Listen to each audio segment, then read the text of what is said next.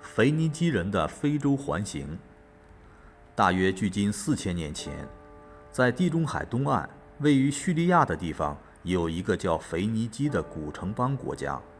古希腊人称它为腓尼基，意思是“紫红之国”。腓尼基人曾经进行过人类最早的非洲环形。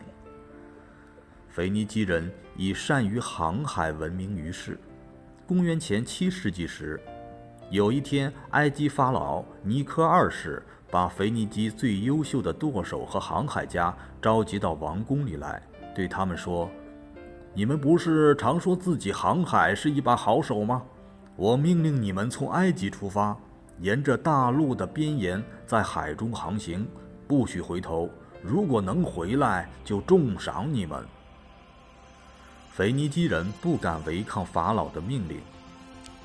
很快，三艘腓尼基航船准备就绪，在装满了环航需要的粮食和与沿岸地区交换的商品后，航船从埃及的港口起锚出发了。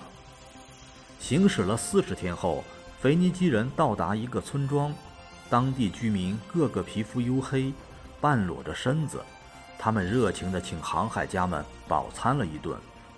善于经商的腓尼基人摆出了带来的各种商品，当地居民争着用各种东西交换这些商品，和腓尼基人只要一样，就是当地的一种香气扑鼻的树枝——煤药。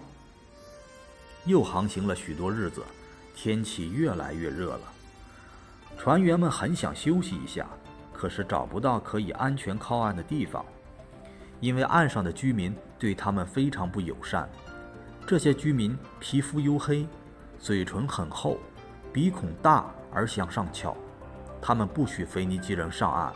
看来他们对于这些从未见过的航海家是非常警惕的。腓尼基人在这种情况下只能选择待在船上并继续航行。航行了十二个月后，忽然发生了一件怪事。怎么太阳是从北边照过来的呢？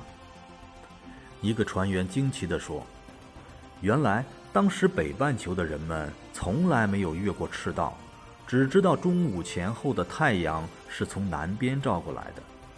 现在他们来到了南半球，所以看到这种现象就惊讶不已。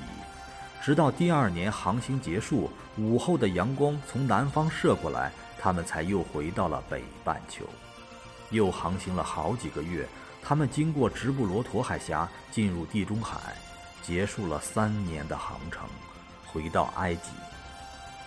法老得知消息后十分吃惊，以为是腓尼基人骗了他。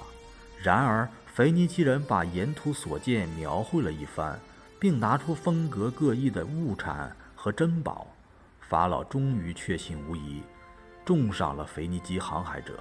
从此，腓尼基的航海技术更加声名远播。腓尼基航海家们这次环绕非洲的航行，距今已有两千六百多年，是人类航海史上的一个伟大创举。